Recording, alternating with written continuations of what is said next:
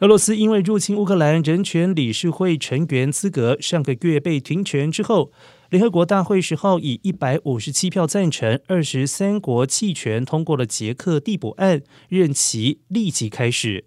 另外，据传人权理事会预定十二号召开特别会议。联合国大会过去只有一次通过将人权理事会会员国停权，也就是二零一一年三月一致通过把利比亚停权。当时效忠利比亚领导人格达费的军队暴力镇压了抗议者。